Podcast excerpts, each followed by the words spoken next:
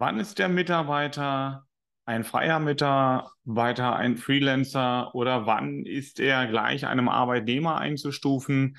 was dann bedeutet, dass auch entsprechende Sozialversicherungsleistungen abgeführt werden müssen, ähm, was auch bedeutet, wenn der Mitarbeiter krank ist, vielleicht auch eine Verpflichtung, dann äh, nach dem Entgeltfortzahlungsgesetz Entgelt zu leisten.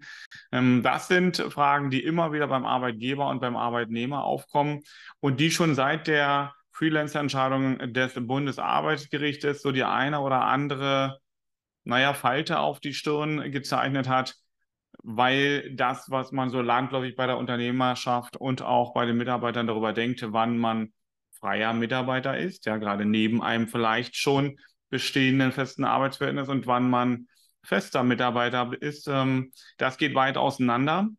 Und wir haben eine aktuelle Entscheidung aus dem August, also ganz druckfrisch diesen Jahres, wo das Landessozialgericht München entschieden hat. Und jetzt sind die Bayern ja immer so ein bisschen anders unterwegs. Ähm, und diese Entscheidung, ähm, ja, von der Systematik mag man sie vielleicht noch einordnen können, aber tatsächlich ähm, praktisch gesehen ähm, macht die irgendwie gar keinen Sinn. Äh, wieso? Das erkläre ich dir in der heutigen Podcast-Folge. Mein Name ist Sandro Wulff, Rechtsanwalt und Fachanwalt für Arbeitsrecht und du bist dabei bei einer neuen Folge Einfach Recht, Antworten auf Fragen rund ums Arbeitsrecht.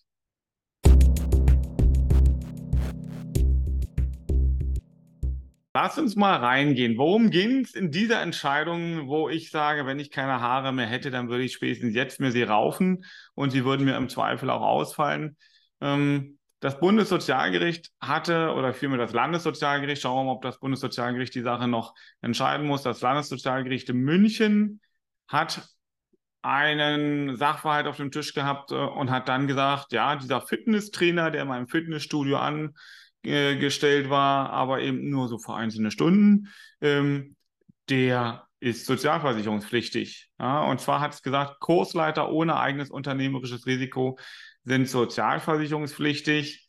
Ähm, sprich, ein Fitnesstrainer, der als Kursleiter ohne eigenes unternehmerisches Risiko in die betrieblichen Organisationen des Fitnessstudios eingebunden ist und dafür eine Stundenvergütung erhält, unterliegt der Sozialversicherungspflicht da, wenn man das so hört und darüber nachdenkt und sagt, okay, du hast jetzt den Hauptjob, ja, du bist meinetwegen ähm, in einer Kita als Kita-Leiterin tätig und dann gibst du noch regelmäßig Stunden in einem Fitnessstudio äh, und diese Stunden kriegst du dann, wenn du sie erbringst, kriegst du vergütet. Ähm, und dann soll das jetzt eine sozialversicherungspflichtige Leistung sein, also sprich, die Mitarbeiterin, die eigentlich nur so freie Trainerin sein will, wird jetzt gezwungen, Arbeitnehmerin zu sein und der Arbeitgeber, ähm, der nicht Arbeitgeber sein will, der äh, eigentlich nur Vertragspartner sein möchte, der soll jetzt auch Arbeitgeber sein mit all den Konsequenzen, die da drin stecken, Entgeltfortzahlung bei Krankheit, äh, Urlaub äh, gewähren und bezahlen ähm, und, und, und. Da hängt ja noch eine Menge anderer Dinge dran. Ähm, und deswegen lass uns mal den Sachverhalt angucken, was war eigentlich da passiert. Ein Fitnessstudio äh, bietet seinen Kunden Einzel- und Gruppentraining äh, sowie diese üblichen Fitnesskurse, was man so kennt. Und ja, der äh, Betreiber dieses Fitnessstudios hat also diverse Trainer als sogenannte freie Mitarbeiter eingesetzt und die haben dann die Kurse in den Räumlichkeiten des Studios abgedeckt. Ja, die haben also dann, wie man das so kennt, Kursplan steht Trainer XY ähm, und ähm, etwas, was man so ziemlich in, naja, fast jedem Fitnessstudio findet. So, und die so eingesetzten Trainer, die haben dann, wenn die denn ihre Stunden gemacht haben, im Fitnessstudio, die Rechnungen ähm, zugesandt übergeben äh, und haben nach den vereinbarten Stunden beziehungsweise nach Minutensätzen abgerechnet. Ja, wie das so kommt, ab und an kommt das Finanzamt und zur Zeit kommt es immer häufiger und für, für jeden Unternehmer ist das schon lästig, ja, weil man im Rahmen dieser Prüfung als Unternehmer sehr häufig kriminalisiert wird. Ähm, deswegen wollen noch viele nicht mehr Unternehmer sein, aber ein anderes Thema. Tut sich unser Staat gerade keine, äh, keinen Gefallen. Ähm, und hier ist das, wenn man sich das mal anguckt, eine ähnliche Geschichte. Jedenfalls äh, Betriebsprüfung kam, ja, und diese Betriebsprüfung ähm, von der zuständigen Rentenversicherung in dem Fall, die schaute sich jetzt genau diese Positionierung an der freien Mitarbeiter. Ja, und die Rentenversicherung sagte dann nach der Prüfung, also für mich sind es keine freien Mitarbeiter, Mitarbeiter. Vielmehr sind die abzustufen als abhängige Mitarbeiter und die sind sozialversicherungspflichtig. Forderte dann natürlich auch vom Fitnessstudio entsprechende Sozialversicherungsbeiträge nach. Fitnessstudio hat gesagt, äh, stopp mal, da hast du irgendwas falsch verstanden, das kann nicht richtig sein. Ist dann äh, vor das Sozialgericht München gegangen und das Sozialgericht München lehnte diesen Eilantrag des Fitnessstudios ab. Sagte, nee, nee, zu Recht hat die Prüfungsbehörde gesagt, das sind abhängig Beschäftigte, das sind keine freien Mitarbeiter. Ähm, und insofern gilt das Gleiche wie für Arbeitnehmer. Das hat sich ähm, das Fitnessstudio nicht gefallen lassen, ist dann vor das Landessozialgericht gegangen und das Landessozialgericht hat, wie schon so ein bisschen angeteasert, entschieden.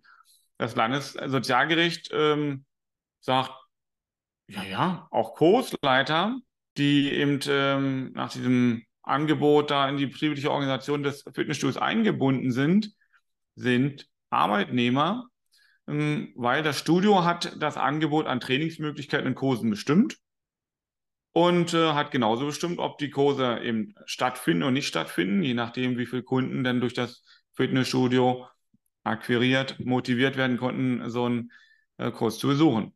Und ja, die Kursleiter, ja, also die eigentlich freien Mitarbeiter, die hätten dann lediglich die Aufgabe gehabt, das vorgegebene Programm auszufüllen. Also diese Kursleiter hätten nach eigenem Gutdünken das Kursangebot verändern oder äh, durch andere Kurse ersetzen können? Fragezeichen. Nein, hätten sie nicht gekonnt. Und weil sie das gerade nicht konnten, die Kurse also dann auch noch in den Räumlichkeiten des Studios durchgeführt worden sind, haben die faktisch keine unternehmerische Gestaltungsfreiheit. Ähm, die sind komplett mit eingebunden gewesen in die betrieblichen Abläufe. Sie sind nach Stunden bzw. Minuten bezahlt äh, worden, was dann eher auch an den Arbeitnehmer erinnert und ohne unternehmerisches Risiko ähm, sind die tätig gewesen. Ähm, und das äh, reicht für das Landessozialgericht nicht aus, um dann diesen Mitarbeitern den Status eines freien Mitarbeiters zu geben. Und deswegen ist das auch wichtig für jeden Arbeitgeber, der so in den Grenzbereich reingeht. Und das haben wir ja zunehmend in den jetzt bestehenden äh, wirtschaftlichen Zwangssituationen, dass die Arbeitgeber wirklich schauen, wo können ähm, Kostenpositionen gespart werden. Ja, und ja, das sind auch die sozialversicherungspflichtigen Leistungen, weil der Mindestlohn steigt und damit natürlich dann entsprechend die Arbeitgeberanteile, die bei entsprechenden notwendigen Versicherungen aufgegeben werden.